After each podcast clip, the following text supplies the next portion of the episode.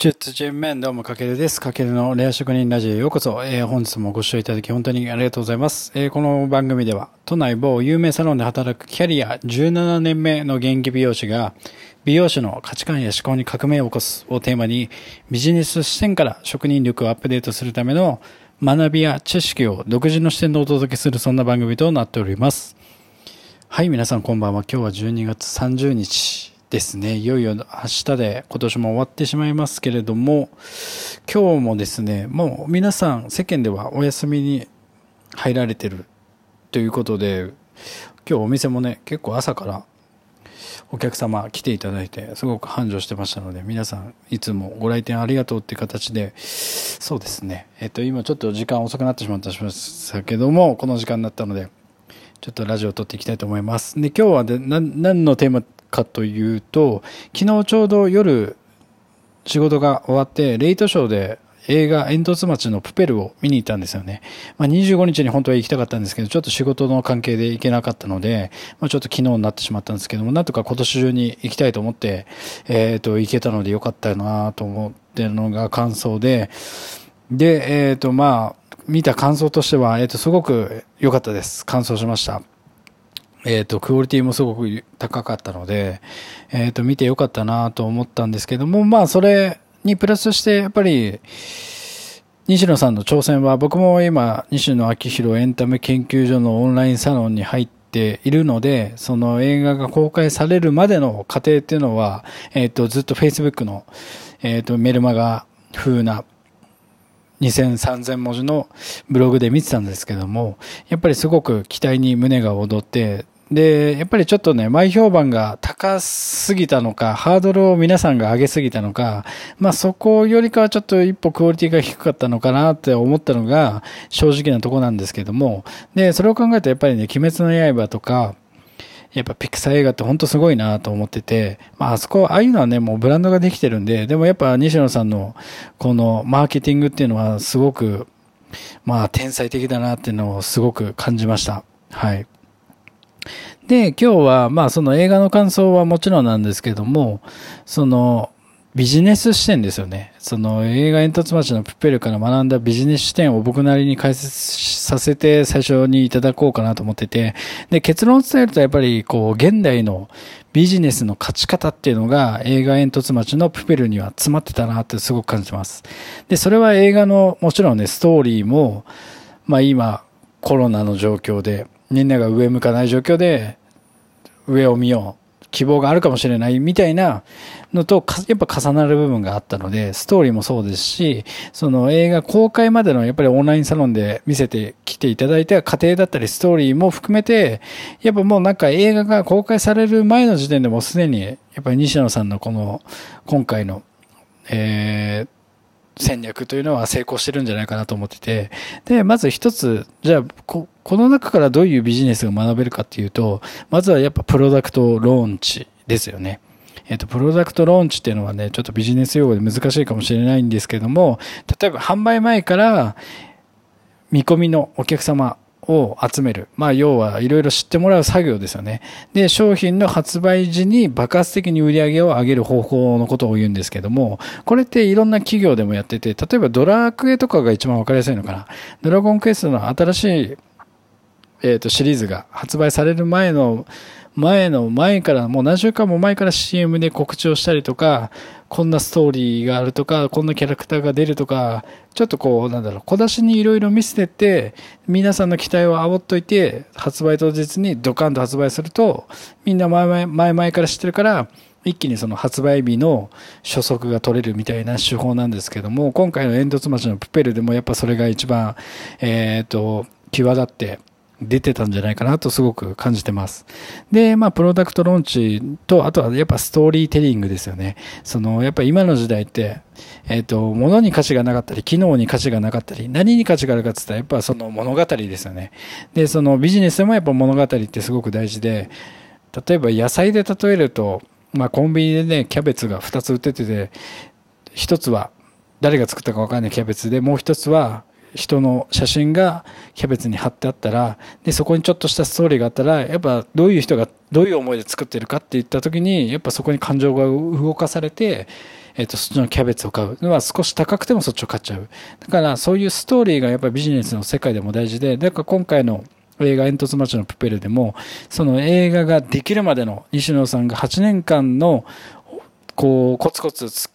み上げてきたその過程を、やっぱ、オンラインサロンでは見ることができたので、やっぱその部分ではすごくみんなが感情が動かされて、まあだからそういった意味でもやっぱ英語が、映画が公開される前にやっぱすでに成功してたっていうのはそういうところにつながってくるので、今はね、多くのビジネスパーソンさんが挑戦してることを、なんか成功してから初めて発信するんじゃなくて、今こういう SNS の時代だからこそ、なんか、今や、頑張ってる、成功するまでのこの過程も見せていくってことが、すごく効果があると、すごく思ったので、まあ、ここもすごく一つ学びになりました。あとはやっぱマーケティングですよね。えっ、ー、と、やっぱ西野さんといえば、もう日本でトップの、えっ、ー、と、プロのマーケッターということで、やっぱ一般常識に問われない、とらわれない方法でいろいろ今まで、えっ、ー、と、自ら、あの、先頭立ってチャレンジしてきた人ですけれども、やっぱその、まず、代表的なのはやっぱクラウドファンディング。まあ今年はね、クラファンっていう言葉が、えっ、ー、と、今まで全く知らなかった人も知るようになったし、否定的だった人も、ちょっとなんかね、それを黙って挑戦してみたりっていうのは結構あったと思うんですよね。だからそのクラファンでその映画を広めて、だからその西野さん自らもマーケティング講座をクラファンで募って、そのバックとして映画のチケットを3枚かな確かプレゼントするっていうのをやってたんですけども、やっぱそういったマーケティング手法も、えっ、ー、と、すごく天才的だったなっていうのも、だからそこも自分たちのビジネスだったらじゃあどう活用するかっていうところまで応用するのってすごく大事だなと思ったので、そこもマーケティングですよね。は大事だなと。あとはやっぱビジネスモデル。で、やっぱそのさっき言ったようにストーリーテリングで、その映画ができるまでの過程をオンラインサロンで見せてきた。のにプラスしてやっぱ SNS でもいろいろ告知してたし、YouTube でもね、告知してたのことで、そこでやっぱ共感が生まれて、その多くの人を巻き込んだ。やっぱこれって一大プロジェクトになりましたよね。西野さん一人だったら作れなかったものが、えっ、ー、と、いろんな人が関わってこうやって映画ってできるので、本当すごいことだなと。で、これってやっぱ今の現代の資本主義の正解。一人じゃ何もできないっていう。で、お金が集まる場所に人が集まるんじゃなくて、やっぱり人が集まる人のところにお金も集まってくるっていう今の資本主義社会の形を、もう本当この西野さんとこの映画が全て物語ってると僕はすごく感じました。うん、この辺かな。で、あとすごく思ったのは、やっぱ長期、長期のビジョンを西野さん自身が持っているのと、やっぱこう、明確な旗を掲げてるってことはすごく大事だなと思ってて、まあその西野さんの旗といえば、やっぱディズニーを倒す。これってすごく分かりやすいですよね。で、エンターテインメントに切り込んで挑戦していくっていうような、まあ、西野さんで言えばディズニーを倒すだけど、じゃあ自分たちで言えば、どんな旗を掲げてくれたら、その旗に人が集まってくれてるのかっていうのを考えるってことは、まあ、その生活する上でもビジネスする上でもすごく大事だなとすごく感じてます。で、やっぱ長期ビジョンというのは、やっぱ西野さんもこの映画化をする前提でもうこの絵本とか、えっ、ー、と、なんだろう、マーケティングもし始めてるので、やっぱそういう、なんだろうな、その、今、この未来になんかビジョンもなくて、今やることだけやってるっていうのだと、まあそれがね、たまたま当たる場合もある時代ですけれども、やっぱそういったゴールを逆算しないと、例えばマラソンで言うとね、42.195キロがゴールなのに、そのゴールが42.199キロっていう決まりがないとずっと走んなきゃいけないわけじゃないですか。だからそういった意味でもそういった長期ビジョンってすごく大事で、でそこは西野さんすごいなと思ってて、その映画化を前提に構想してたり、その絵本っていうの、絵本っていうのはその西野さんが考える構想の中の本当に一部しかないんですよね。で、その一部を切り取ったものが今回の映画にもなってるので、だから西野さんの中ではこの映画だけで終わりじゃなくて、自分が逆算して設定してるゴールの一つのこの映画も過程だっていうこと。だからそういうふうに自分の中で明確な目的とビジョンを持っていくことによって、今何をやるべきかっていうのがすごく明確になるんじゃないかなと思ったのは、これは全てのビジネスパーソン、僕は美容師ですけど、じゃあ、売上100万上げるっていう、やっぱ明確なビジョンがないと、じゃあそのために逆算して今何やるべきかっていうところまで見えてこないと思うので、まあこれはね、基本的に、えっ、と、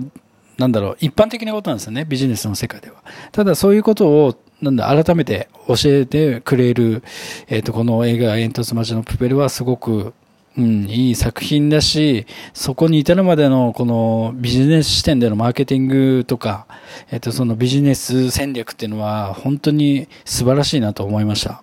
はい。だから、まあ、この映,、まあ、映画煙突町のプペル、まあ、年明けても多分まだや、全然やると思うんですけども、まあ映画はね、ただ感動して楽しむだけじゃなくて、まあどういう思いでこの映画が作られて、どういうこう、裏にはビジネス戦略があったのかっていうところまで、そう、ちょっとね、ビジネスマンとして、そのビジネス視点で見ていくっていうのも、すごく面白いんじゃないかなと思いますので、ぜひ皆さん、まだ見てない方は、ぜひ見てください。まあ映画の感想としては最後触れとくと、まあ僕も昔から映画好きで、で、あの、インディ・ジョーンズとか、まあスター・ウォーズがまあ映画史上の中で一番好きなんですけども、今回はね、インディ・ジョーンズとか、ちょっとスター・ウォーズの世界観に近いところがあるな、みたいな風に僕思ったのは、思いました。それ僕だけかな？そう。あとはやっぱりね、こう、中に出てくる、こう、ルビッチのお父さんのブルーノが、えっ、ー、と、本当に素晴らしい役でした。がキーマンでしたね。まあ、ブルーノが、ブルーノの場面に僕は結構、うるっと来た場面もあったので、あとはやっぱルビッチのその友達？友達じゃないんだけど、本当は友達みたいなこの男の子にの場面でもすごくうるっときました。まあこれ見てない人は何言ってるかよくわかんないと思うんですけども、なのでぜひあの、お正月ね、時間あると思うので、あの、足を、劇場に足を運んで見てみてください。はい。というわけで今回は、映画煙突町のプペルの感想と現代ビジネスの勝ち方というテーマでお届けさせていただきました。はい。なので、今回の内容が参考になりましたら、ぜひフォロー、コメント、いいねいただけるとありがたいです。よろしくお願いします。かけるでした。いちいちゃよば。